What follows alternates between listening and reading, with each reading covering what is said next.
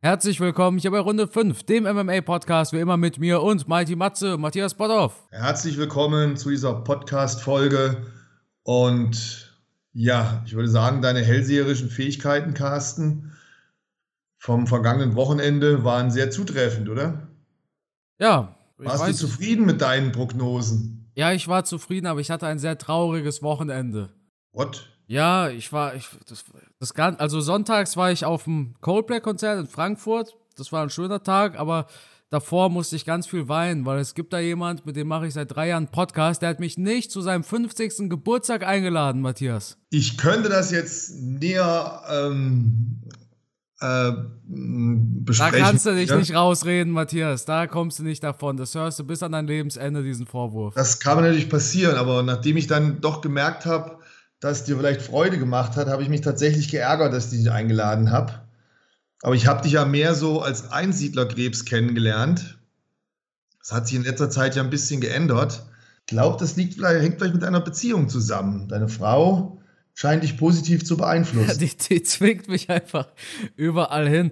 Nein, ich habe doch da, wir haben doch damals noch zu dir gesagt, Matthias, bevor wir wegziehen, kommen wir nochmal vorbei.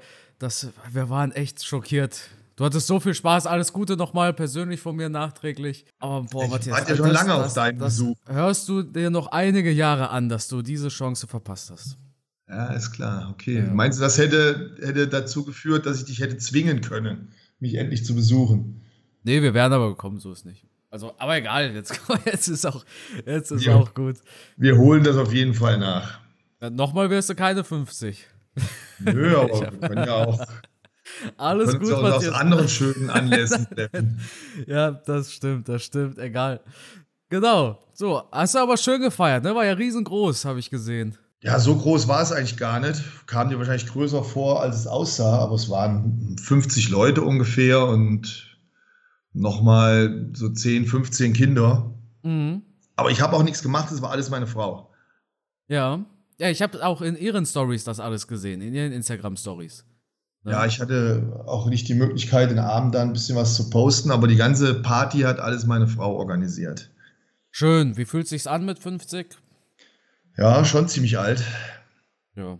Aber noch nicht zu alt. Da hast du noch ein paar gute Jahre. Das noch, hoffe ich. Sind es nicht fast 20 Jahre, bevor du überhaupt in Rente gehen könntest? Du bist selbstständig, da gibt es ja eh keine klassische Rente. Ich bin selbstständig und ich werde, glaube ich, nie in Rente gehen. Ich werde bis ans Ende meines Lebens buckeln.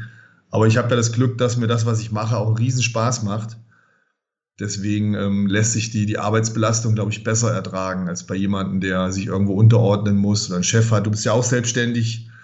Ich glaube, das ist nochmal ein ganz anderes Arbeiten. Man muss es können, man muss es lieben. Aber wenn das so ist, dann macht man das mit unheimlich viel Leidenschaft und Freude. Und dann akzeptiert man auch die Nachteile der Selbstständigkeit. Eben, man gewöhnt sich auch dran. Ne? Also ich habe mich daran gewöhnt, dass ich quasi nie einen freien Tag habe, aber auf der anderen Seite gehört halt trotzdem der Tag dir. So, ne? Also du kannst jetzt zwar nicht so einfach mal sagen, ich mache jetzt eine Woche lang gar nichts, das geht nicht, aber sonst kann man sich doch relativ schön seine Freizeit gestalten. Ne? Ja, genau. ist schon sehr speziell, auf jeden Fall. Ja. Cool, ja. Wochenende war auch bei mir stressig tatsächlich. Samstag auf Sonntag UFC und dann völlig übermüdet nach Frankfurt gefahren zum Konzert von Coldplay. Es war aber krass. Also es war, es war tatsächlich mein erstes Mal in einem Fußballstadion. Ich war jetzt schon auf verschiedenen Events. Ich war auch bei der UFC oder hier bei uh, hier, Wheel of MMA. Mein erstes Mal in einem Fußballstadion. Ich war überrascht, wie groß das eigentlich ist. Deutschen mhm. Bankpark war das. Aber sprechen ja, wir. Ja, meine, meine Frau hat mich heute Morgen angesprochen auf welcher Kampfsportveranstaltung war denn der Carsten am Wochenende? ich sage, am Wochenende war der auf keiner Kampfsportveranstaltung. Ja, Doch, ich habe es bei seiner Frau ähm, in der Story gesehen. Da sage ich, nee, es kann nicht sein. Hat es mir gezeigt. Ich sage, Schatz, das ist doch ein Fußballstadion. Meine Frau zu mir gesagt, Fußballstadion, seit wann geht denn der Carsten in ein Fußballstadion? ja, ja. Ne? Siehst mal, Coldplay war auch nie so meine Musik, wenn ich ehrlich bin. Aber ich fand's cool, war geil. Das ist halt, Coldplay ist halt so eine Musik, die mag halt gefühlt jeder. Da war auch jeder da. Ich habe da wirklich 80-jährige Omi gesehen und ganz kleine Kinder, da war alles. Schön. Ja. Vielleicht hätte ich es ja auch äh, verkaufen können, als ich bin gerade bei der UFC. Von der Arena her hätte es wahrscheinlich sogar gepasst. Möglich. Ja. Also, UFC 276. Ich bin ehrlich, Matthias, bevor wir zu den Fights kommen, du hast es nicht live gesehen wahrscheinlich, ne? Ähm, jein. Die, also ich hatte gehofft, dadurch, dass wir früh angefangen haben zu feiern und reingefeiert haben, dass die Gäste früh gehen würden. Aber die haben das mit dem frühen Gehen irgendwie falsch verstanden. Nachdem ich dann Mitternacht Geburtstag hatte, habe ich gedacht, jetzt bleiben die noch so ein Stündchen, dann gehen sie alle. Aber es wurde dann tatsächlich doch ähm, ja, 5 Uhr morgens, bis die letzten gegangen sind. Das heißt, einen Teil der Kämpfe konnte ich dann noch live sehen. Ich muss ehrlich sein, ich hatte im Vorfeld noch ein bisschen was geschlafen, aber ich weiß nicht, wann der letzte Pay-Per-View war, wo ich so mit meiner Müdigkeit im Main Event kämpfen musste, ey. Also ich finde, Adesanya gegen Cannonier hatte so einen ganz, ganz langweiligen Schleier um sich. Ich habe jetzt in ein paar YouTube-Kommentaren gesehen, dass die das total spannend fanden und, und richtig mit Adrenalin vollgepumpt waren. Aber nach Volkanowski gegen Holloway hat das bei mir so eine richtige Kurve nach unten genommen, ehrlich gesagt. Und vielleicht warst du da mit dem Gedanken auch schon bei deinem Reaction-Video. Ja, weil, naja, im Endeffekt, sage ich dir ehrlich, wie es ist, ich habe so ab der dritten Runde ungefähr, habe ich gar nicht mehr erwartet, dass hier irgendwas anderes noch passiert. Ich habe anfangs war ich noch gespannt, aber irgendwann merkt man einfach, ja, der Kampf läuft halt so wie jeder andere Fight auch und da wird auch nichts mehr anderes passieren. Ja, das Problem ist halt einfach, dass Adesanya halt das gemacht hat, was er hat machen müssen. Man sieht halt, dass er ein sehr guter Techniker ist, dass er ein sehr gutes Auge hat, dass er eine Taktik durchziehen kann. Der ist sehr beweglich auf den Beinen. Die Defensivarbeit war sehr stark. Er hat sich da auch nicht am Käfig stellen lassen. Wenn man sieht, wie schnell er sich am Käfig hat lösen lassen, äh, wie schnell er sich hat lösen können am Käfig und hat sich da nicht festhalten lassen oder zu Boden bringen lassen, das war alles schon höchste Kampfsportkunst. Und ich kann da die Kritik vieler Zuschauer nur minimal verstehen. Natürlich will der Zuschauer immer Action haben, so wie in einem Rocky-Film und am liebsten so Kämpfe wie Gaethje gegen Chandler. Aber du kannst halt nicht als guter Kämpfer mit Verstand jedes Mal kämpfen wie ein Gaethje oder ein Chandler. Das ist halt einfach nicht gesund. Und so wie Adesanya am Wochenende gekämpft hat, das ist eigentlich genau das, so wie ich es von, von meinem Trainer gelernt habe. Der hat immer zu mir gesagt, ey, Du musst einfach darauf achten, dass du wenig einsteckst. Es nutzt dir nichts, wenn du in jedem Kampf austeilst, aber auch harte Treffer einsteckst, das ist nicht gesund. Ich finde aber gar nicht, dass sich das so widerspricht. Natürlich hast du recht, wenn man sagt, das war eine Meisterleistung von Adesanya, technisch wahnsinnig schlau und auch wirklich stark gemacht, aber trotzdem kann man es ja langweilig finden. Das eine widerspricht ja nicht dem anderen. Nein, auf keinen Fall. Nur ich darf den, den Kämpfer nicht dafür kritisieren, dass er den Kampf so gestaltet hat. Das ich denke, was bei vielen das Problem ist, dass Adesanya immer sehr viel ankündigt. Er sagt immer, oh, I'm gonna make it look easy. Ja, aber man hat schon da, darunter was anderes reininterpretiert. Die Leute sind ja. ja sogar aus der Halle rausgegangen während für dem Fight. Mich aber, für mich aber sah das easy aus, weil wenn ich jetzt den Kampf mir nochmal so vor Augen halte, ich kann mich nicht daran erinnern, dass Adesanya in einer Sekunde bedroht war in irgendeiner Art und Form. Ich kann mich nicht daran erinnern, dass er härtere Treffer hat einstecken müssen. Ohne jegliche Blessuren ist er aus dem Kampf rausgegangen. Er hat gegen so einen starken Gegner, gegen so eine Maschine wie Cannonier, hat er das relativ einfach aussehen lassen. Und der Typ ist, Cannonier ist ein Tier. Also körperlich, ähm, mental, also wirklich ein Wahnsinnskämpfer. Wobei hier hat man natürlich gesehen, dass ihm die technischen Mittel so ein bisschen gefehlt haben. Na, der hatte da nicht wirklich eine Antwort auf ja. Adesanyas Gameplan. Auch diese Takedown-Versuche hat Adesanya richtig gut abwehren können. Hat einen guten Fight geliefert, keine Frage, aber also ich, ich hätte ich jetzt die Wahl, muss ich mir jetzt doch mal Holloway gegen Volkanovski angucken?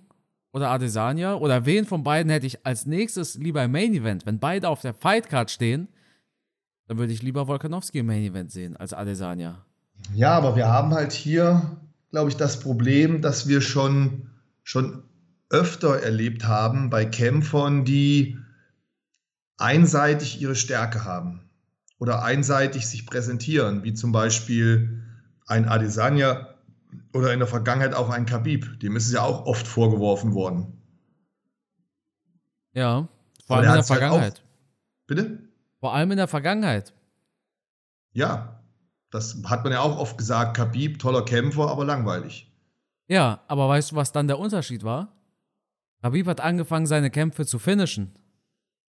Khabib hatte dann McGregor gefinisht, Poirier gefinisht, Gaethje gefinisht. Irgendwann hat keiner mehr gesagt, Khabib ist langweilig. Dasselbe ist ja auch bei Usman. Usman, Snoosman, jeder kennt diesen Spitznamen. Der kommt ja nicht von, von irgendwo, sondern Usman hatte halt auch richtige langweilige Fights. Ich, ich mag es nicht, langweilige Fights zu sagen, aber eintönige Kämpfe, sagen wir eintönige Kämpfe, bei denen halt nicht wirklich viel passiert ist, sondern er hat halt immer seine 10 zu 9 Runde mitgenommen. Und der hat das auch geändert. Auf einmal knallt er Knockout gegen Burns raus, dann haut der Mars wieder weg, dann liefert er sich Schlachten gegen Covington. Bei Adesanya ist das halt immer, immer das Gleiche. Egal ob Romero. Ja, hängt, ja, hängt aber auch vom Gegner ab. Ne? Ja, aber das ist ja die Sache. Bei Adesanya machen nur die Gegner den Kampf spannend. Und laufen dann das Risiko rein, halt ausgenockt zu werden. Weil Adesanya halt ein krasser Konterpuncher ist, das stimmt schon. Aber ne, ich, ich persönlich bin halt der Meinung, wenn der Gegner von Adesanya keinen spannenden Fight abliefern will, dann wird der Fight auch nicht spannend, weil Adesanya halt sehr defensiv kämpft. Er macht das, was er machen muss, nimmt seine 10 zu 9 Runde mit ja, und dann geht's halt über die Decision. Adesanya muss mit seinen Fähigkeiten so kämpfen. Alles andere wäre dumm. Ist ja auch klar, ich habe ja auch gestern im Video gesagt, dass es in zehn Jahren keinen mehr bockt, ob seine Kämpfe langweilig waren oder nicht. Dann kommst du darauf an, ob er gewonnen hat. Also macht er es schon alles richtig. Aber ich als Zuschauer, der diese Unterhaltung darin sieht, ich habe mich nicht ganz so gut unterhalten gefühlt von diesem Fight. Ich saß jetzt nicht in der vierten Runde noch da und dachte mir, wow, was passiert hier als nächstes, sondern es war halt so, ja, okay, ja, ist halt, ist halt Adesanya, ist halt ein Adesanya-Fight. Die breite Masse möchte natürlich einfach mehr Action. Die wollen Niederschläge, die wollen etwas mehr Blut, die wollen äh, mehr Spannung natürlich. In dem Falle war es einfach so, dass letztendlich, wenn man es auf den Punkt bringt, Adesanya zu dominant war. Ja, Carla Esparza war auch zu nicht in Verlegenheit dominant. Carla Esparza war auch zu dominant gegen Rose. Der Gegner muss es spannend machen. Whittaker hat es ja geschafft. Ja, das stimmt. Der hat es geschafft. Das war ja kein langweiliger Fight, der war ja durchaus spannend. 116 Treffer hat Adesanya gelandet. Ey, das ist mehr als gegen Whittaker sogar. Da bin ich gerade überrascht. Ja. ja, gut. Jedem seins. Ich bin ehrlich, ich hatte halt echt, also ich, ich, wäre, ich wäre fast eingeschlafen. Bin ich ehrlich. Ich, ich weiß nicht. Ich weiß nicht warum. Vielleicht war Volkanowski einfach so gut, dass danach eh nichts Besseres hätte kommen können. Vielleicht hatte ich zu sehr gehofft, dass Jared Cannonier dann ein bisschen mehr zeigt. War eine klar dominante Vorstellung. Wie gesagt, das eine muss ja nicht immer dem anderen widersprechen. Adesanya kann krass sein, kann dominant sein. Ja, er kämpft so, wie er kämpfen muss. Aber ich muss es ja nicht unbedingt feiern. Ne? Nein, natürlich muss niemand feiern. Das, äh, wie gesagt, ich, ich sage ja auch, boah, was ein Fight, wenn ich über Chandler gegen Gaethje spreche oder da gibt es ja noch hundert andere, die wir aufzählen können. Und den Kampf werde ich mir jetzt auch nicht ein zweites Mal angucken. Ja, genau. Das ist eigentlich ein gutes, eine gute Beschreibung. Man kann ihn einmal angucken, aber dann braucht man ihn sich nicht nochmal reinziehen. Aber das eine Mal war schon okay. Das war, es war jetzt auch kein Derek Lewis gegen Engano. Das war jetzt nicht das übelste Snooze-Fest sondern ich denke, man ging mit einer zu hohen Erwartungshaltung rein, also ich zumindest, und deshalb war die Enttäuschung umso größer. Ich hatte mir auch mehr erhofft. Ich hatte ja sogar, wenn du dich erinnern kannst, in meiner Prognose gesagt, dass Cannonier das Ding gewinnt. So wie du gesagt hast, dass Holloway gewinnt. Ja, ähm, war wohl nicht mein Wochenende. Ja, Matthias, kommen wir direkt zum Co-Main-Event oder fangen wir jetzt doch von unten an Nö, dann lass uns jetzt von, von vorne nach hinten praktisch, also vom ersten zum letzten Kampf hingehen, oder? Okay. Wo du gerade schon Holloway angesprochen hast, wo ich ja auch so falsch getippt habe.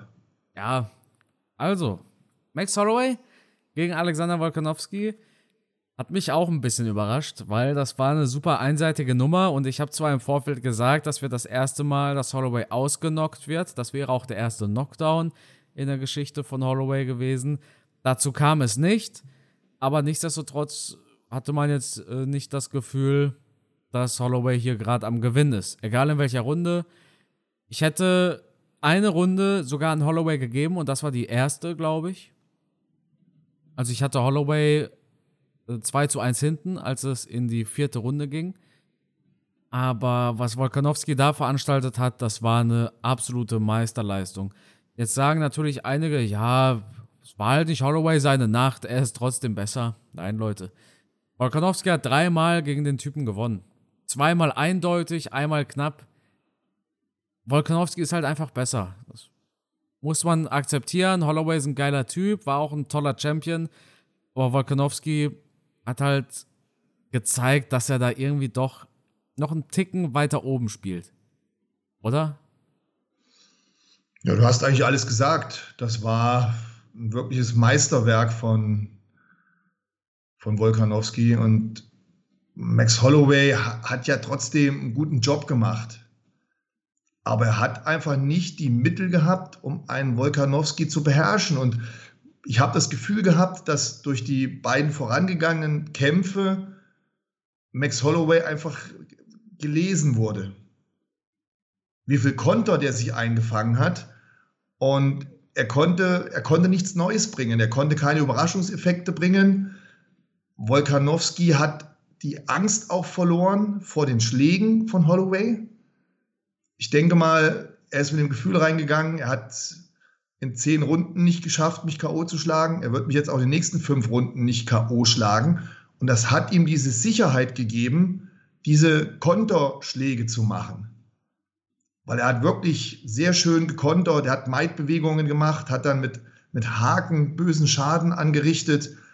Und da hat man deutlich gesehen, dass er auch diesen, diesen Mut hatte, dieses Auge hatte, dieses Risiko von solchen schönen Kontertechniken, die er da gemacht hat, dieses Risiko einzugehen. Du fährst da schon ein hohes Risiko. So eine knappe Maidbewegung, dann mit dem Haken explosiv nach vorne reingehen und so. Boah, das, das war schon echt toll anzusehen. Das hat mir super gefallen. Und wenn du dann merkst, wie, wie Holloway, ich komme da einfach nicht durch. Und dann, dann wirst du dich auch unsicher und dann wirst du vielleicht noch zögerlicher. Und dann wird es für Volkanowski immer einfacher, dich abzufangen. Und dann, wie gesagt, fehlen einfach die Mittel. Holloway, wer, wer Holloway schaut, weiß, was er bekommt in dem Kampf. Ja. Wenn man dann schaut, wie ein, ein Charles Oliveira kämpft, da hast du wieder diese Überraschungseffekte drin, der dann auf einmal umstellen kann, wie gegen einen Gaethje, da mit Ellenbogen kämpft, mit Kniestößen kämpft. Also viele Techniken, die Holloway hier nicht gebracht hat. Also quasi immer dasselbe, ne? Er war auszurechnen. Er hat genau das Gleiche gemacht wie in Kampf 1 und Kampf 2 auch. Gut, jetzt könnte man, böse Zungen könnten behaupten, das hat Wolkanowski auch gemacht. Ja, aber der hat 1 und 2 auch gewonnen. Deswegen kann er das Gleiche ja. machen. Also mir hat dann zum Schluss, mir haben die Ideen gefehlt bei Holloway. Ich glaube, er hatte keine. Er hat dann versucht, mal in einen Innenfight zu gehen, mal einen Takedown zu machen, aber auch da ist er ja, gescheitert. Auch damit konnte er einen Wolkanowski nicht überraschen oder aus seinem aus, seinem, äh, aus seiner Komfortzone bringen. Da war er auch sicher, hat es abgekontert. Wie gesagt, äh, Wolkanowski ist einfach besser. Tut mir leid.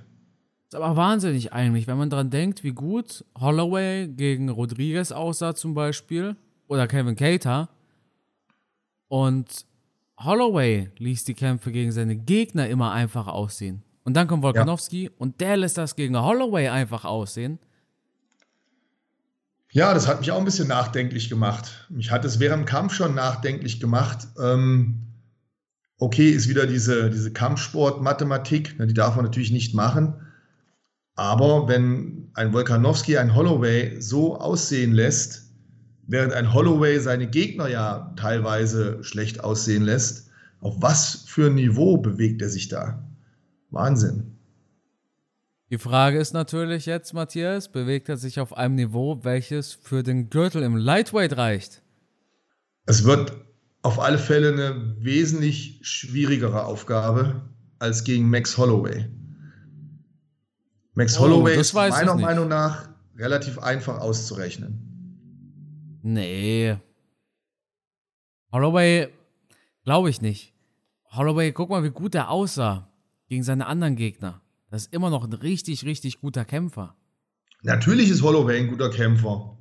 Aber er hat nicht so eine Vielfalt in seinen Techniken, in seinem Repertoire, wie zum Beispiel ein Charles Oliveira.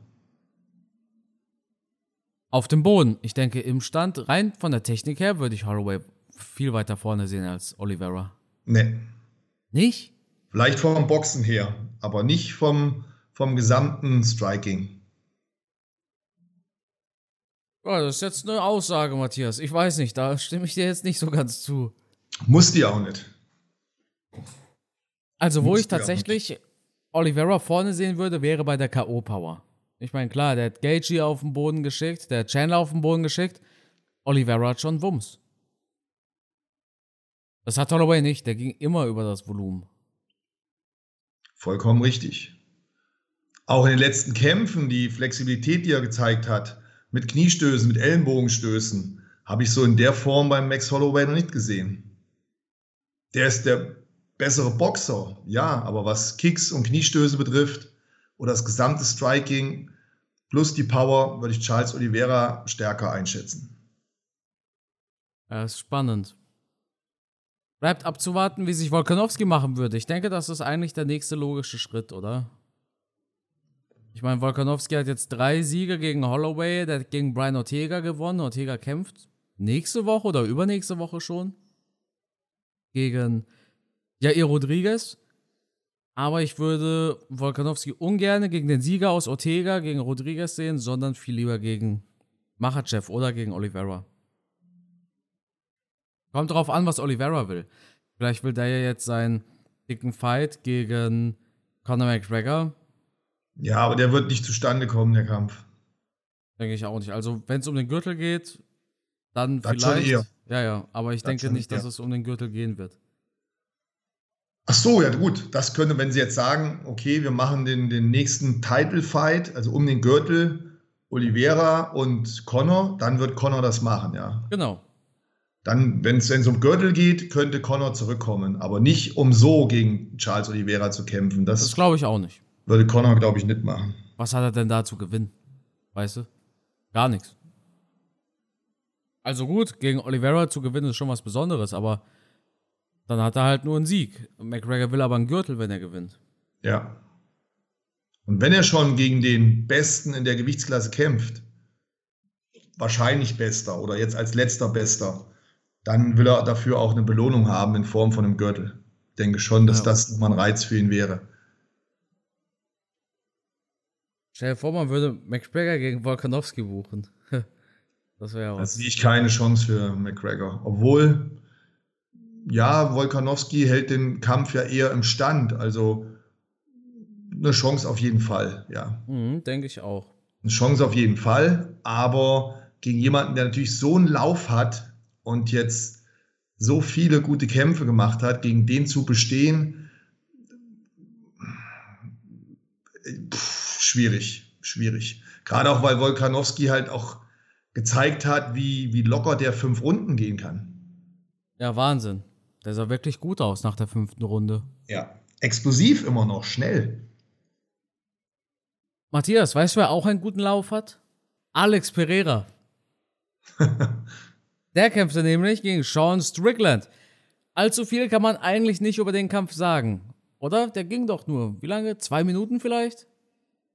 Ja, so lange ging es nicht. War beeindruckend, was Pereira da mit Strickland gemacht hat. Aber Strickland hat sich in meinen Augen aber auch komplett falsch verhalten. Also fast schon dumm. Also wenn ich, wenn ich sein Trainer wäre, ich, ich würde den, ich würd den auspeitschen nach dem Kampf. Weil er im Stand geblieben ist. Er wollte sich messen mit Pereira. Ja, aber wie im Stand? Sehr schnell komplett, die Quittung. Komplett statisch, mit einer schlechten Deckung, wenig Beinarbeit. Äh, das war gar nichts. War roboterartig, wie er sich da bewegt hat. Ähm, und äh, Pereira hat den abgeschossen wie so ein Klapphasen auf der Kirmes. Das war nicht, nicht gar nichts, das war halt Sean Stricklands bester Striking. Der hatte doch nur seinen Jab. Was mich vor allem überrascht hat, war einfach der Fakt, ich habe gedacht, jetzt gibt es 15 Minuten feinstes Wrestling. Einfach am Boden halten, entspannte 10 zu 9 Runden und gut ist. Aber Pustekuchen, dazu kam es nicht und plötzlich gab es halt diesen Knockout. Ja, Strickland ist ja so in den Kampf reingegangen, wie bei seinen Sparring-Videos, die man teilweise auf, auf YouTube oder Instagram sehen kann. Wo ich mir schon dachte, also so wie er da Sparring macht, wenn er das meint, mit Pereira machen zu können, dann ist er ziemlich naiv. Und genau so hat er es aber gemacht. Genau so ist er in den Kampf reingegangen und hat dann dafür die Quittung kassiert. Jetzt denke ich, wollen wir alle den einen Fight sehen, oder? Pereira gegen Adesanya. Ist das für dich auch the fight to make? Tja, es wäre auf alle Fälle jemand, der im Striking mit Adesanya mithalten könnte. In der Vergangenheit haben wir ja gesehen, dass eigentlich niemand das kann. Hier haben wir einen, der die Fähigkeit hat, der auch so ein gutes Auge hat, der die Präzision in seinen Schlägen hat, der offensichtlich auch die Härte in seinen Schlägen hat. Der knockt ja die Leute aus. Also hier kann ich mir schon gut vorstellen, dass er gefährlich ist für Adesanya, weil er wahrscheinlich vom Striking her auf einem Level ist, aber vielleicht sogar noch ein bisschen mehr Knockout-Power hat als Adesanya. Kann das sein? Würde ich auch sagen. Adesanya hat schon Wumms. Also er hat Paulo Costa weggenockt, er hat Robert ja. Whittaker ausgenockt. Aber bei Pereira habe ich das Gefühl, der hat in einem Schlag einfach ein bisschen mehr Wumms. Ich meine, klar, er hat auch Adesanya ausgenockt mit einem Punch, mit dieser linken, mit der er auch John Strickland ausgenockt hat. Diese linke von Pereira ist so gefährlich. Der ja, das war erst die linke und dann hat die rechte ja nochmal schön lang nachgezogen. Das war ja. schon Augenschmaus. Adesanya hat aber in seiner Gewichtsklasse gegen die Nummer 1 bis 5 gewonnen. Das hat sonst auch keiner geschafft, ne? Ja. Das ist schon Wahnsinn. Auf alle Fälle ein mega spannender Kampf. Und ich glaube, der Kampf würde nicht langweilig werden für Adesanya. Wobei man natürlich hier auch schauen muss, wenn wir natürlich Pech, Pech haben und beide lauern auf den Konter, dann werden es fünf zähe Runden. dann wird es ein Engano gegen Derek Lewis. Kann auch passieren, dass zwei Striker sich so stark neutralisieren, dass ständig gelauert wird, dass man darauf wartet, dass der Gegner den Angriff macht, um ihn auszukontern. Puh, dann werden wir da böse enttäuscht werden. Aber noch ist es nicht so weit, warten wir es ab. Absolut. Welcher Fight uns aber nicht enttäuscht hat, das war Brian Barbarena gegen Robbie Lawler. Im Endeffekt genau das, was wir erwartet haben. Ein Fight, der zwar nicht viel verändert, Ne, da hat sich jetzt nichts getan in der Gewichtsklasse oder sowas, aber ein Fight, bei dem beide auf jeden Fall geknallt haben, bei dem beide richtig kämpfen wollten, oder? Definitiv, aber bei den beiden Fightern, die gehen halt immer all in. Also beim Robbie Lawler kennt man es auch nicht anders.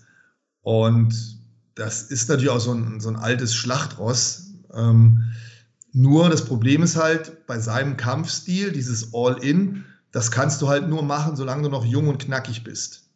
Wenn dein Gehirn da so ein paar Mal durchgerüttelt wurde und mal rechts, links an der Schädeldecke angeeckt hat und du nicht mehr diese Nehmerqualitäten hast, dann kannst du so einen Kampfstil nicht mehr verfolgen, weil wenn du dann harte Schläge bekommst, gehst du relativ schnell K.O. Das stimmt. So schnell ging er jetzt zwar nicht K.O., ich meine, er war selber kurz davor zu gewinnen. Ja. Aber irgendwann gab es diese Rechten von Brian Barbarena, die hat getroffen, dann genau das gleiche, hat nochmal getroffen und dann war es halt vorbei für Robbie Lawler. Aber es war ein geiler Fight. Das war wirklich ein schöner Fight, hat Spaß gemacht. Ein Fight mit Kontroverse war der Opener der Main Card und zwar Sean O'Malley gegen Pedro Munoz. Ich muss sagen, dieser Fight hat mich zu Beginn tatsächlich so ein bisschen aufgeregt sogar. Weißt du das? Mhm. Herr Munoz hat ja nur gekickt. Der hat ja nichts gemacht, nur gekickt. Ich weiß gar nicht, ob der in der ersten Runde überhaupt einen Punch getroffen hat. Ich habe gefühlt nur Kicks gesehen. Hattest du auch das Gefühl? Anscheinend war das sein Plan. Ein, man, man, hat ja in der Vergangenheit immer so das Gefühl gehabt, dass Sean O'Malley so ein bisschen Probleme hat mit seinen Beinen, mit den Kniegelenken, mit den Fußgelenken. Und vielleicht hat er genau darauf abgezielt, dass er sich gedacht hat, komm her, wenn der schon Verletzungen hat oder Probleme mit den Beinen hat, dann gehe ich genau auf diese Schwachstelle, so nach dem Motto, das ist seine Achillesferse. Da versuche ich ihn jetzt in den ersten Runden oder in der ersten Runde richtig anzugreifen, damit er unbeweglicher wird, damit er langsamer wird, dass er vielleicht wieder eine alte Verletzung hat, die da hochkommt. Und damit hole ich mir den Sieg. Dann muss ich nicht das Risiko ein, dass ich, dann gehe ich nicht das Risiko ein, dass ich im Stand mir die langen Hände einfange. Also ich denke, das war ganz gezielt der Plan, die Beine kaputt zu machen. Das hat ein bisschen was von Karate Kid. Kennst du das Ende vom ja. ersten Karate Kid bei dem Turnier? Ja. Wo dann der natürlich. Coach ihm sagt, er soll die Beine kaputt machen. ja. Hat nichts gebracht, das war No Contest durch einen Eye-Poke, was ich schade fand. Ich hatte das Gefühl, in der zweiten Runde hat Sean O'Malley so richtig schön reingefunden. Und dann gab es einen Eye-Poke, der ein bisschen komisch aussah. Also auch anfangs, als ich das erste Mal gesehen habe, dachte ich mir, ja gut, da gab es jetzt schon härtere Dinge im Käfig, die da passiert sind. Da gab es schon härtere Eye-Pokes, oder? Ja, habe ich natürlich, so ehrlich muss ich sein, habe ich das auch gedacht. Ich habe auch das erste Gefühl, so voller Emotionen am Fernseher, dachte ich, ey, was soll das denn jetzt? So schlimm war es doch nicht. Aber das können wir natürlich als Außenstehende nie wissen. Da ist es immer leichter hergeredet, so schlimm war es ja nicht. Aber ich sage halt nur ganz ehrlich, was meine erste Reaktion war. Genau. Das Ganze ging jetzt so weit, dass Pedro Munoz so unter Druck gesetzt worden ist von den Zuschauern, dass er sogar auf Instagram seine Diagnose, seinen Befund tatsächlich gepostet hat. Ganz öffentlich, aus dem Krankenhaus. Mhm. Ich kann das ja mal kurz vorlesen, ich suche es gerade raus. Das ist wohl auf Englisch. Ich bin kein Augenarzt. Ich weiß nicht, was das bedeutet, aber hier steht Diagnose äh, Abrasion of right cornea. Also Initial Encounter. Ja, hat starke Augenschmerzen rechts. Der bekommt jetzt Medikamente. Was ist denn Abrasion? Ja, auf jeden Fall eine legitime Verletzung, die auch gefunden worden ist ja, das bleibt ja nicht aus. Also ich meine, äh, da wirst du einige Kämpfer nach einem Kampf untersuchen können, ja. wenn die Verletzungen an den Augen haben, unabhängig davon, ob sie den Kampf aufgegeben haben oder nicht. Aber am Ende des Tages dürfen wir keinen Vorwurf machen. Wir wissen es nicht. Und wenn ein Kämpfer verletzt ist, dann geht natürlich seine Gesundheit immer vor. Und keiner von uns möchte, glaube ich, sein Augenlicht verlieren oder, oder 50 Prozent davon verlieren, also ein Auge. Ähm, ja, da, da, es ist das eine, was ich spontan gedacht habe, aber auf der anderen Seite darf man das einfach nicht machen und so einem Fighter da den, den, den Vorwurf machen. Es kann ja wirklich die Möglichkeit bestehen, dass da was war und er schlecht oder gar nicht mehr gesehen hat. Ja, auch wenn es manchmal nicht so schlimm aussieht, das ist ja jedem von uns schon mal passiert. Man, man stößt sich den Fuß und, und denkt sich, oh, war ja eigentlich gar nicht so schlimm. Ne? Und trotzdem hat man höllische Schmerzen und der Zeh ist gebrochen oder sowas. Ne? Das kommt vor. Das haben wir alle, glaube ich, schon mal erlebt. Ja. Cornea ist übrigens Hornhaut. Das ist scheinbar ein Abrieb der Hornhaut. Und bei Hornhaut in den Augen, das kann ordentlich wehtun. So ein bisschen was. Matthias, du weißt das ja, ne? Wenn die Hornhaut, du, du kennst das ja als Optiker. Ja. Ja. Genau. Also als ehemaliger Optiker natürlich. Ehemaliger Augenoptiker, ja. Stimmt. Wieso hast du mir nicht einfach gesagt, was Cornea heißt? Das musstet ihr doch bestimmt lernen, oder? Ich, aber wir haben es auf Deutsch gelernt. Ach so, okay, okay. Ich kenne das hier von äh, meiner, meiner Frau Also musste da jeden lateinischen Begriff kennen und Ja. übersetzen können. Ja. Auf Deutsch und Englisch übersetzen können. Zu meiner Entschuldigung, es ist natürlich schon lange her. Ne? Ja. Guti, das Über war's. 30 Jahre. Das stimmt. Warst du wahrscheinlich, wann warst du fertig mit der Ausbildung? Da war ich so 19 rum. Oh ja, dann über 30 tatsächlich. Ja. Wahnsinn. Gut, dann war's das mit UFC 276. Alles in einem. Finde ich persönlich, hat der Pay-Per-View nicht ganz das gehalten, was er versprochen hat. Dieser unglückliche Eye-Poke und dann das Stinker-Main-Event. War trotzdem ein geiler Pay-Per-View, so ist nicht. Der erste von zwei im Juli. Wir haben in nicht mal vier Wochen schon den nächsten, ne? Ja, wir hatten natürlich in der Vergangenheit auch echt Pay-per-Views, die, boah, die brutal, die brutal begeistert haben, muss man schon sagen. So sieht's aus. Wir haben auf jeden Fall auch eine kommende UFC Fight Night. Im Main Event Rafael dos Anjos gegen Rafael Fiziev. Ein Fight, der jetzt endlich stattfindet. Ein spannender Fight. Vor allem für Fiziev geht es hier um sehr viel. RDA hat auch zwei Siege in Folge gegen Renato Moicano und gegen Paul Felder. Zweimal ist der Fight gegen Fiziev angesetzt worden, ist ausgefallen und jetzt beim dritten Mal findet er hoffentlich statt. Spannender Fight. Für Fiziev geht es hier um sehr viel. Der will sich natürlich jetzt beweisen. Der hatte sein UFC-Debüt, hat er verloren tatsächlich, wurde er gefinisht in der ersten Runde. Seitdem hat er aber fünf Siege in Folge. Und gegen RDA soll es jetzt der sechste Sieg in Folge sein. Dürfte ein spannender Fight werden, oder? Auf jeden Fall. Auf jeden Fall zwei absolute Superkämpfer. Ist halt die Frage, wie viel Motivation, wie viel Power steckt noch in RDA. Ähm, der hat ja schon einige Schlachten geschlagen. Er vermittelt das Gefühl, als will er nochmal richtig angreifen. Wie du schon sagst, der hat in der Vergangenheit seine Kämpfe gewonnen. Das spricht dafür. Aber er hat halt mit Fisiev hier echt jemanden, der, ja, der richtig gefährlich ist. Der wirklich richtig gefährlich ist. Ich kann Cool. mich daran erinnern, ich glaube, das war sein letzter Kampf, wo er eigentlich schon K.O. war und dann nochmal zurückgekommen ist. War das der Kampf? Puh, Bin mir nicht ganz sicher. Müsste ich nachschauen. Ich weiß nicht mehr, war das nicht, wo man eigentlich schon dachte, er wäre K.O. gegangen und hat sich dann nochmal zurückgekämpft. Also das war egal, spielt letztendlich auch keine Rolle, ob man sich jetzt in, die, in, an, in den Details verrennt. Der ist auf alle Fälle ein super Kämpfer, hat doch erst einmal verloren. Ähm, das wird, ich glaube, das wird ein sehr guter Fight und ein richtig, richtig hartes Stück Arbeit für RDA, wenn er, wenn er den aus dem Weg räumen will. Dann dürfen wir gespannt sein. Und würde ich sagen, gibt es noch andere Themen, Matthias, die wir noch nicht besprochen hatten?